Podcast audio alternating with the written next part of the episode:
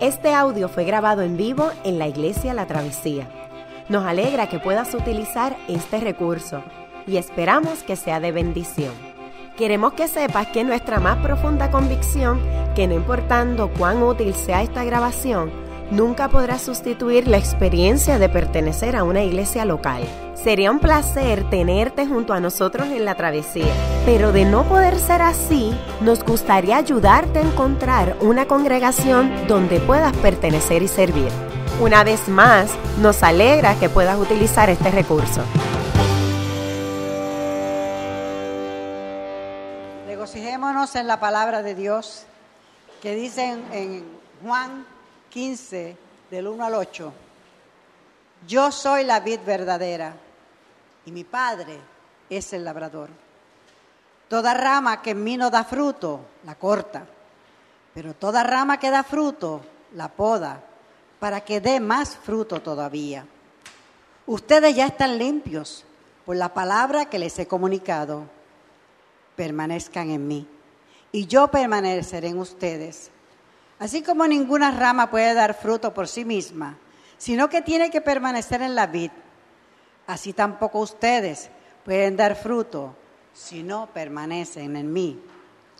Yo soy la vid y ustedes son las ramas. El que permanece en mí como yo en él, dará mucho fruto. Separados de mí, nada pueden hacer ustedes.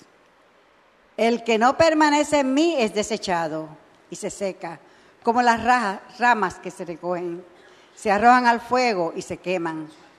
Si permanecen en mí, mis palabras permanecen en ustedes. Pidan lo que quieran y se les concederá. Mi Padre es glorificado cuando ustedes dan mucho fruto y muestran así que son mis discípulos. Dios bendiga su palabra.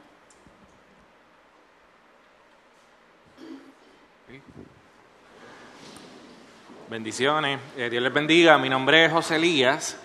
Eh, durante esta semana nos estamos preguntando quién es Jesús y qué Él está dispuesto a hacer para nuestras vidas.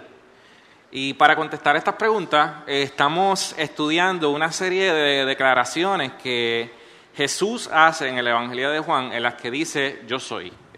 Yo soy la luz del mundo, yo soy el buen pastor, yo soy el pan de vida y hoy vamos a hablar sobre un, pasaje en el que Jesús dice, yo soy la vid. Y este pasaje está en Juan, en el capítulo 15, y lo acabamos de leer. Y, un detalle al que vale la pena prestar atención es que aparecen siete yo soy en el Evangelio de Juan. Y ya hemos discutido cuatro de estos yo soy. Este vendría siendo el quinto yo soy.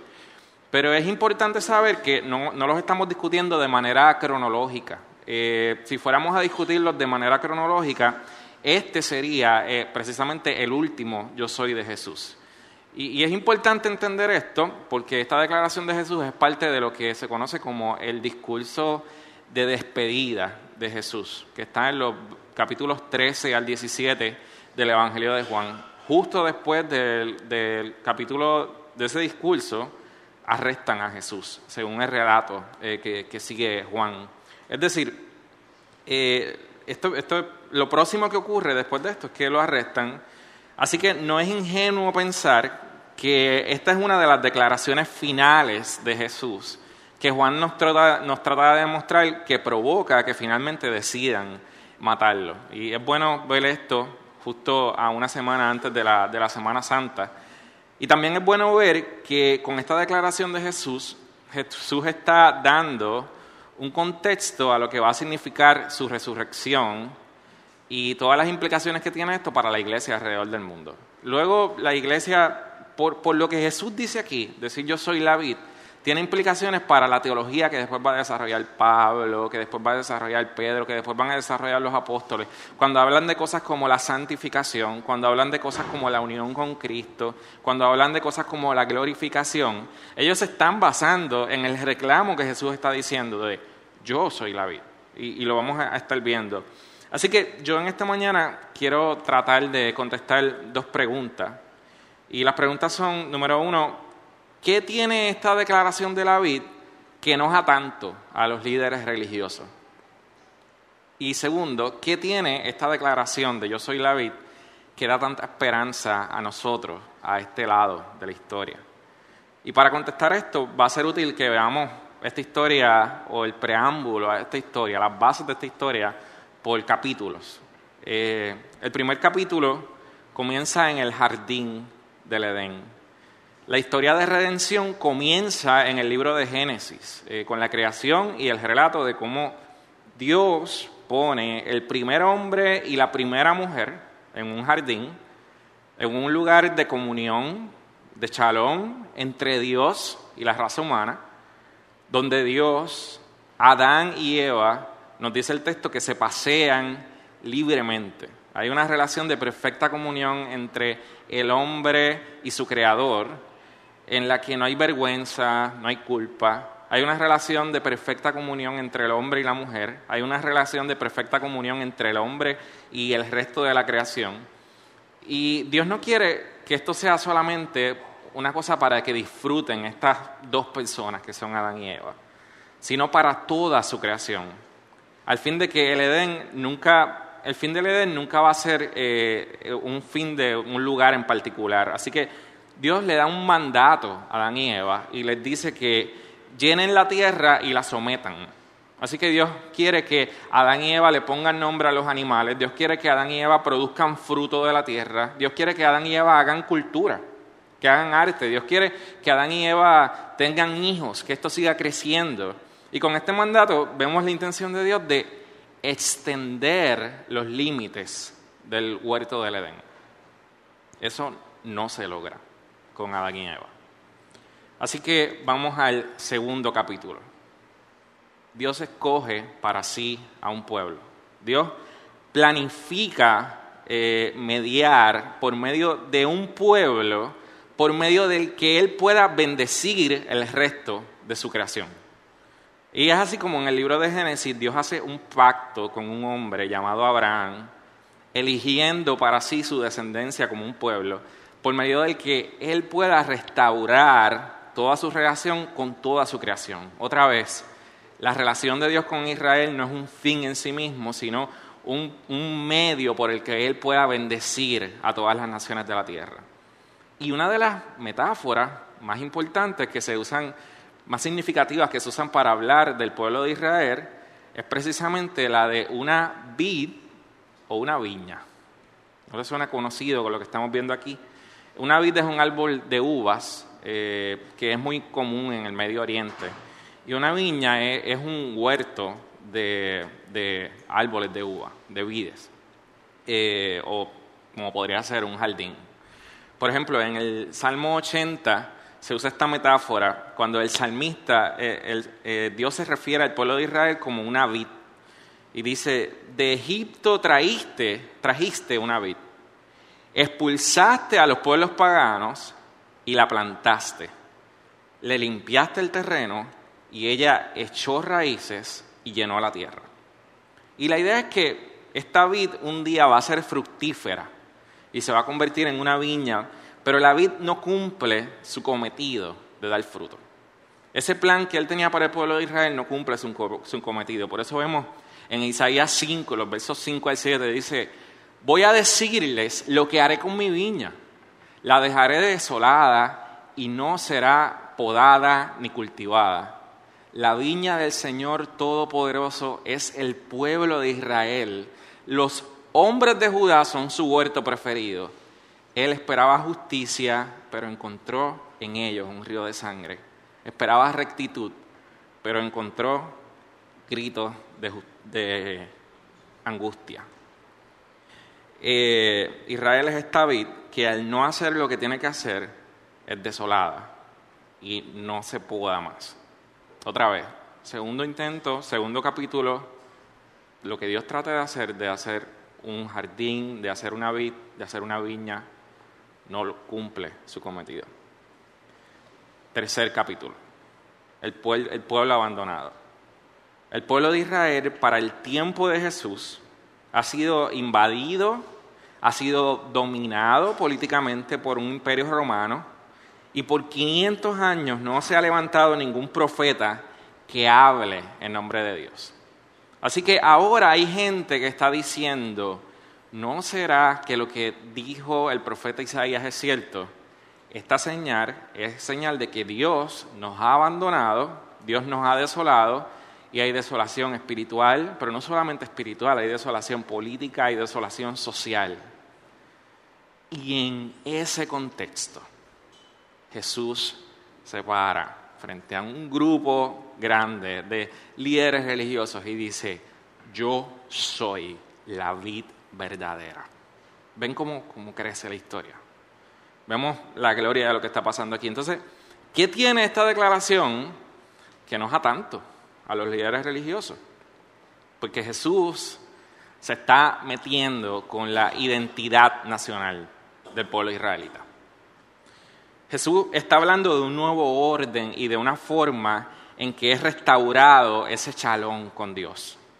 Jesús está diciendo, lo que ustedes no han podido lograr con su sistema sacrificial, lo que ustedes no han podido lograr con su cuidado por guardar la ley de Moisés, yo lo estoy logrando, yo mismo guardando y cumpliendo la ley de Moisés como nadie la ha podido guardar, yo mismo lo estoy logrando con mi vida, con mi muerte, con mi resurrección. Hubo una vid que nunca logró dar fruto y que, tenía que dar y provocó una separación entre Dios y ustedes. Pero ahora yo soy la vid verdadera. Ahora yo estoy haciendo lo que Adán no pudo hacer en el huerto del Edén. Yo estoy haciendo lo que Israel no pudo hacer. De, de hecho, él está diciendo, yo mismo soy Israel en persona. Él está diciendo, Israel no es la vid, yo soy la vid. Y aquellos que creen en mí y me siguen son miembros del verdadero pueblo de Dios, porque me pertenecen a mí. Yo soy el tronco del árbol y si ustedes están pegados a mí, ustedes van a llevar fruto. De otra forma, no pueden lograr nada. Así que nosotros escuchamos esto y decimos como, ay, qué lindo, ¿verdad? Lo que él está diciendo, ¿verdad? Como, ay, si ustedes se pegan a mí. Pero esta gente, él está escupiendo en la cara, por decirlo así, les está tirando fuerte. O sea, lo que está diciendo es bastante escandaloso para, para un judío. Y perdonen por, la imagen de escupir en la cara, ¿verdad? Eh, eh, así que no, no quería hacer ningún link con, nada, ¿verdad? No, no fue ninguna intención. Eh, se quedan, hay cosas que se quedan en subconsciente, todas las noticias y tú. así que es bastante escandaloso y subversivo lo que eh, Jesús está diciendo aquí. Ahora, eh, yo no sé eh, lo que tú sientes cuando, cuando tú escuchas a Jesús decir algo así. pero esto representa una, una verdadera buena noticia para nosotros en este lado de la cruz. Y, lo que yo quiero decir el, el, día de hoy es que a raíz de esto nosotros podemos salir de aquí llenos de esperanza.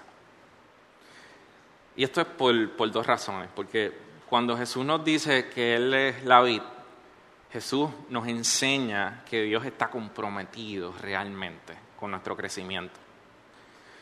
Eh, y Jesús nos enseña cómo crecemos. Y, y, vamos a ver la primera rápido. Jesús está comprometido con nuestro crecimiento. Dice en el verso 5 del capítulo 15 de Juan, yo soy la vid y ustedes son las ramas. El que pertenece a mí, el que pertenece en mí, el que permanece en mí, como yo en él, dará mucho fruto. Separados de mí, no pueden ustedes hacer nada. Y al decir esto, Jesús está haciendo referencia a cómo se da el crecimiento. Está haciendo una, imagen del tronco y la vid. Y no sé cuántos han tenido la oportunidad de ver esto, pero cuando se refiere a la vid, como si se le llama la vid a todo el árbol, pero él está haciendo, cuando habla de la vid, está haciendo referencia aquí a lo que es el tronco del árbol de uvas. Está la vid, están las ramas del árbol de uva y están los frutos del árbol de uva. Eh, la rama no necesita estar, estar pegada al tronco del árbol, porque ella da fruto. No, la rama necesita estar pegado al tronco del árbol precisamente porque ella no puede dar frutos separada de la alimentación que obtiene del tronco del árbol. Así que lo que Jesús está diciendo es, la única forma en que tú puedes llevar frutos en tu vida es pegado a mí. Y, siempre que la Biblia utiliza esta imagen de dar fruto, de alguna forma se está haciendo referencia al carácter. Viene a nosotros el pasaje en Gálatas cuando habla del fruto del Espíritu, paz, paciencia, humildad, benignidad. Y Jesús está diciendo, si tú tratas de lograr estas formas de mejorar tu carácter por ti mismo, es como tratar de producir eh, frutos de una rama sin estar pegada al tronco del árbol. Estas cosas tienen que nacer de dentro de ti. Y nosotros muchas veces tratamos de que estas cosas salgan de cosas fuera de nosotros. Y, hay aquí algo curioso porque el mundo nos enseña que nosotros la forma de hacer cambios es que algo tiene que venir de fuera y, nosotros tenemos que hacer presión y tenemos que estar en un ambiente. Y Jesús nos está diciendo, la forma en que se producen cambios en tu vida es desde... perdonen, perdonen, eh, quizás diría, nosotros pensaríamos, la forma de nosotros producir frutos es que yo tengo que buscarme bien adentro. Yo tengo que buscarme bien adentro y Jesús está diciendo, para que ocurran frutos en tu vida, tú necesitas ayuda de algo externo a ti. Estar pegado de algo fuera de ti mismo. No es solamente mirarte a ti por dentro, tú necesitas ayuda de estar pegado a algo más que está fuera de ti. Tú necesitas estar pegado al tronco de, de, la, de las ramas, necesitas estar pegado al tronco del árbol. Y Jesús dice en el verso 16, yo los escogí a ustedes para que vayan y den fruto. Eh, cuando estábamos ahora en el discipulado congregacional, yo no sé cuántos han tenido la oportunidad de, cada vez que Ronnie comienza una clase, comienza con el famoso triángulo, todo el mundo sabe, y el triángulo tiene, si algo usted aprende de Ronnie es intelecto, emociones, voluntades. Yo estoy preparado para que cuando vaya a Covenant, yo, algún profesor lo va a sacar y yo voy a decir, eso me lo enseñó Ronnie. Y eso estaba ahí. Eh, Ronnie siempre dice que nosotros crecemos, pero el crecimiento cristiano se da en, distintas áreas, se da en nuestro intelecto, se da en nuestras emociones, se da en nuestras voluntades.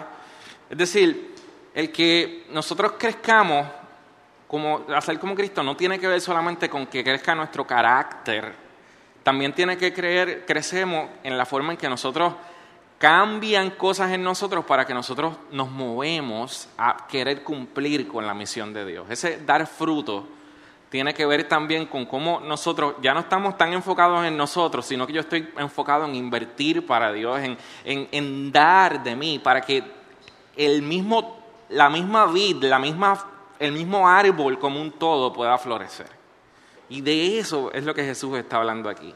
Él dice, separados de mí, ustedes no pueden hacer nada.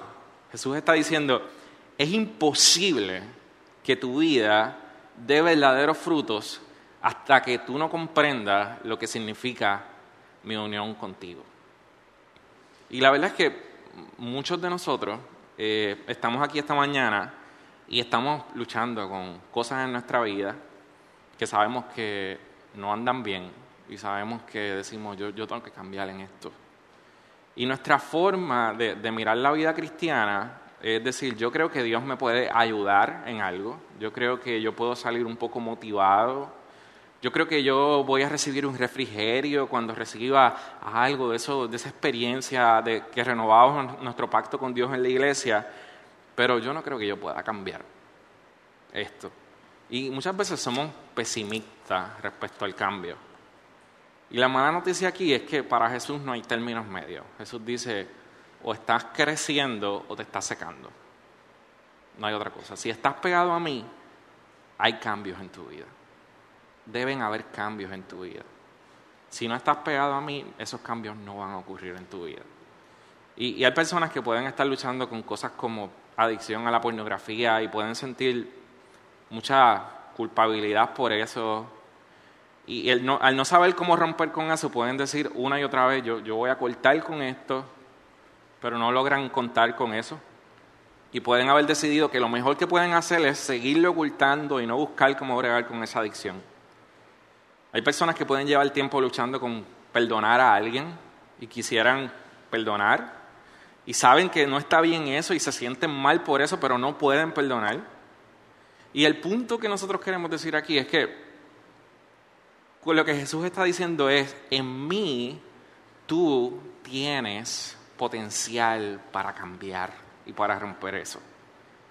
Pero nuestra tendencia es decir, yo creo que esto no es posible, porque creemos que tiene que ver con nosotros.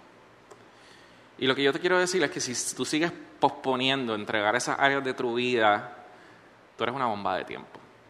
Porque lo que pasa cuando nosotros llegamos aquí a la iglesia es que una y otra vez somos confrontados con esa área. Y cada vez que vengas aquí te vas a seguir sintiendo culpable y culpable y culpable. Y llega un momento que la culpabilidad te hace decir, yo no puedo bregar con esto. Y vas a decir, yo me, voy a, me alejé de la iglesia, esto fue un momento en mi vida. Pero lo que Jesús nos está ofreciendo aquí no es culpabilidad, no es decir, tú tienes que cambiar. Es decir, no, mira, en mí tú tienes el poder para cambiar. Yo no te estoy diciendo cuál es tu pecado solamente, yo te estoy dando la salida, yo te estoy dando el poder, yo te estoy dando todo lo que tú necesitas. Es como cuando tú vas a hacer ejercicio, yo no sé cuántos de ustedes dicen, pues yo, yo sé, yo quiero hacer ejercicio, dice, si yo tuviera tiempo, si yo tuviera dinero para tener un entrenador personal, si yo tuviera equipo, si yo tuviera, eh, si yo pudiera cocinar toda la comida saludable que me debo comer, yo podría estar fit. Y lo que está pasando aquí es que te están dando toda la comida que necesitas comer, te están dando el mejor entrenador del mundo, te están dando todo el tiempo que necesitas, te están dando todo el dinero que necesitas y te dicen, aquí tienes todo lo que tú necesitas. Yo no te estoy diciendo ponte fit, te estoy diciendo, aquí tienes todas las herramientas que tú necesitas. Jesús está diciendo, aquí tienes mi poder para cambiar. Cuando Jesús se pone a sí mismo en el lugar de la vida, Él dice, el que no permanece en mí es desechado y se seca. Y, y, la mala noticia de esto es que en la metáfora de Jesús, las ramas que deciden andar por su cuenta y tratar sin la vida que proviene del tronco de la vid, sencillamente se marchitan y se secan. Jesús dice, toda mi historia, toda mi gloria, toda mi resurrección, está enfocada en que tú puedas experimentar mi santidad, mi felicidad, en que yo pueda poner mi vida en tu vida. A mí me gusta mucho esta cita de C.S. Lewis. En Mero Cristianismo, C.S. Lewis es el autor de las Crónicas de Narnia. Y, él dice esto, él dice, la vida cristiana es difícil y a la vez, a la vez que fácil. Cristo dice, dámelo todo. Yo no he venido a atormentar quién eres. Yo he venido a matar quién eres. Las cosas a medias nunca son buenas. Entrégame todo tu yo natural, todos los deseos que piensas que son inocentes, así como todos los que tú consideras malos, todo lo que son. En su lugar te daré un nuevo yo. En efecto, te voy a dar mi ser. Mi propia voluntad será tu voluntad. La pregunta es, ¿qué nosotros pensamos de esto? Eh, estamos viviendo como si esto fuera cierto. Estamos, esto nos debería de llenar de esperanza, no de culpabilidad. Eh, dice Romanos 8 eh, que Él nos predestinó para ser transformados según la imagen de su Hijo. Eso no son buenas noticias. No, es que te están diciendo cambia, es que te están diciendo tú vas a cambiar. Es que Él te está diciendo, tú vas a hacer a la imagen de mi hijo, tú vas a ver. Yo estoy bregando contigo. Tú estás pegado a mí. Yo estoy bregando contigo. Yo te voy a transformar. Eso no son buenas noticias, hermano. La segunda razón por la que esto realmente representa una buena noticia es porque nos enseña cómo crecemos en, el texto de Isaías, cuando se pronuncia juicio contra el pueblo de Israel, se utiliza la metáfora de la vid y, y el profeta dice, la dejaré desolada y no será podada ni cultivada. Es decir, el castigo al pueblo de Israel que da a Dios es que el jardinero no va a podar más a la vid. Y la Biblia nos está tratando de enseñar que ser podados por Dios es un acto por el medio del que Dios nos muestra su amor. Eh, ser pasado por el cuchillo de Dios es un acto por el que Dios nos muestra su amor. Y yo no sé, pero cuando usted va por la calle y usted ve una casa, usted sabe cuando alguien quiere mucho su casa, cuando tiene la grama bien cortadita. Pero si tiene un pastizal frente a la casa, usted sabe que no ama mucho su casa, que no le importa mucho a la persona su casa. Eh, y Jesús dice en Juan capítulo 15, verso 2, toda rama que en mí no da fruto, la corta, pero toda rama que da fruto, la poda para que dé más fruto todavía. Cuando somos amados por el jardinero, precisamente pasamos por el cuchillo del jardinero. Y no siempre eso suena bien. Eh, porque, pero por medio de ese proceso es como único crecemos. Yo no sé si ustedes han visto a alguien trabajando con un bonsai, quizás es el ejemplo más, más sofisticado, ¿verdad? Eh, y cuando usted ve a alguien que sabe lo que es trabajar con jardinería, eh, usted se asusta. Porque uno ve que alguien, cuando sabe podar una mata, es un desastre. Cuando uno ve un montón de ramas y flores en el piso, que una persona que no sabe cortaría, uno piensa, Dios mío, está, está matando a la mata. Hace, hace unos meses, cuando antes de casarme, yo me mudé al apartamento y compré una mata, la primera vez en mi vida que compré una mata, y nos fuimos de luna de miel y la mata se murió. Eh, y entonces mi suegra nos dijo que, que teníamos, ella me dijo, pero córtale las, todas las ramas, y córtale todas las ramas y lo dejas, y mira aquí si está verde. Y yo le corté las ramas y yo le eché agua, pero yo no podía soportar ver esa cosa tan fea, porque era, era como el groom ese de, de la película, esta, Groot. Okay. El punto es que eh, es es triste cuando tú sabes, tú dices, ah, un jardinero de verdad sabría cómo hacer esto, pero una persona rural no puede entender cómo esto puede llevar fruto. Yo lo que quiero decirte con esto es que un jardinero no deja nada que es mejor cortar y no corta nada que es mejor dejar.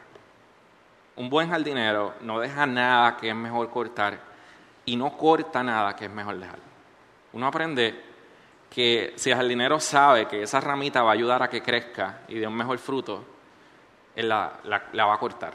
Por lo tanto, van a haber momentos en que nosotros vamos a ver que Dios permite que ocurran circunstancias en nuestra vida que nosotros no vamos a poder entender. Y uno dice, Dios mío, pero qué desastre es este. Y la noticia que Jesús nos dice aquí es, mi Padre es el labrador. Él no deja una rama que es mejor dejar él no corta una rama que es mejor cortar. Bueno, o sea... Ok, estoy un poco trabado, pero entendemos el punto, ¿verdad? Eh, el sufrimiento no nos hace necesariamente mejores personas. Yo no quiero, eso es lo que yo, yo, quiero tratar también de salvaguardar aquí. Yo no estoy queriendo decir, si tú estás pasando por un momento de sufrimiento, qué bueno, porque eso te va a hacer una mejor persona. No necesariamente. Eh, hay un sociólogo norteamericano que se llama Robert Bella, eh, él dice en un libro que se llama Habits of the Heart, él dice, dicen que el sufrimiento es saludable, dicen que nos hace más empáticos, que abre más el espíritu a nuevas avenidas de belleza y fortalece el carácter. Pero yo he visto como el sufrimiento no hace a la gente más noble, sino que la degrada. Vuelve a la gente egoísta, les absorbe, no las hace más humanas, sino menos. Hay veces que el sufrimiento puede, todos hemos conocido a una persona que dice, ay, yo cuando pasé por esta situación mala me hizo florecer, me hizo mejorar, pero todos hemos conocido gente que desde ese trauma que pasó en su vida no volvieron a ser iguales, se volvieron más cerrados, se volvieron de un gente más dura. Entonces, ¿qué es lo que determina si tú creces ante una circunstancia dura o, o te vuelves más duro? Que tú estés pegado al tronco de la vida. El mismo cuchillo corta gente buena y gente mala, pero si tú estás pegado a Cristo, el mismo sufrimiento que hace una persona más egoísta y más dura, te hace a ti más suave y una mejor persona. Toda rama que en mí no da fruto, la corta. Pero toda rama que da fruto, la poda para que dé más fruto todavía. yo no estoy tratando aquí de vender psicología y vender motivación. Porque nosotros tenemos una una garantía real de que esto es verdad, de que esto no es una motivación de decirte, si tú estás pasando cosas malas, ten confianza en Cristo.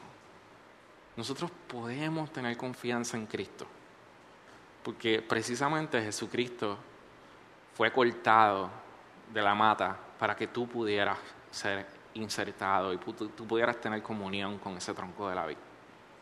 Y para entender esto, tenemos que volver otra vez al capítulo 1, al jardín del Edén. ¿Recuerdan cuando Adán y Eva pecaron? ¿Qué, hizo Dios?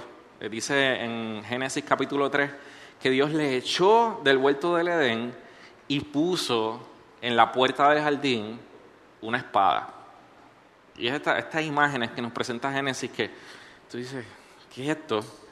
Y luego vemos en el libro de Levítico que cuando se construía el tabernáculo y, luego el templo, había un lugar llamado el lugar santísimo que estaba dividido por una cortina en el que moraba la presencia de Dios.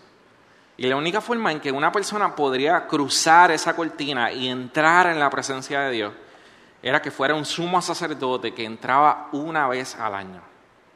¿Y qué tenía que hacer ese sumo sacerdote? Tenía que, con un cuchillo, hacer un sacrificio. Dios estaba diciendo algo con todos estos simbolismos. Dios estaba diciendo que la única forma en que los seres humanos podíamos volver a experimentar plena comunión con Él era si alguien era castigado con la justicia divina por la espada de la justicia divina. Dios estaba diciendo, yo me quiero relacionar con ustedes, pero yo soy un Dios santo y el pecado es un problema para que este jardín pueda florecer. La única forma en que alguien es capaz de entrar en mi presencia es si hay justicia por el pecado cometido, si hay un castigo por el pecado cometido porque viola mi santidad. Y nos dice Lucas capítulo 23 que la noche en que Jesús murió, milagrosamente esa cortina que había en el templo que daba entrada al lugar santísimo se rasgó en dos.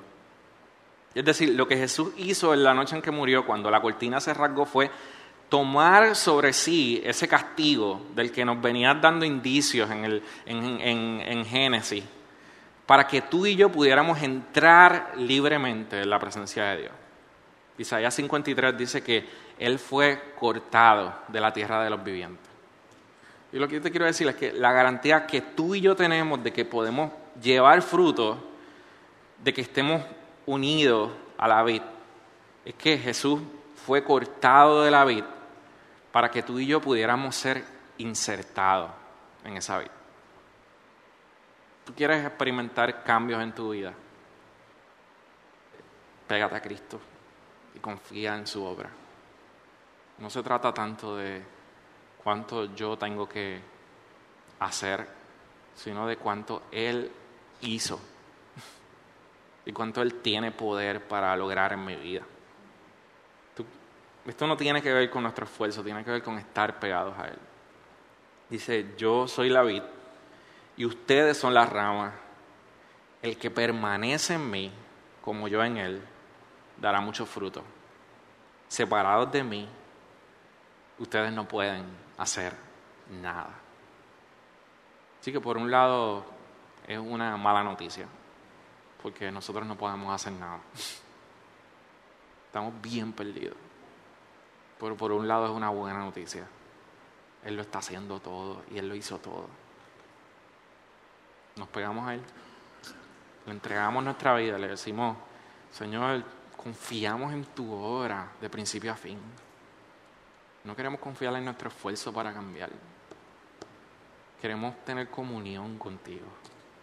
Queremos estar unidos a Cristo. Amén.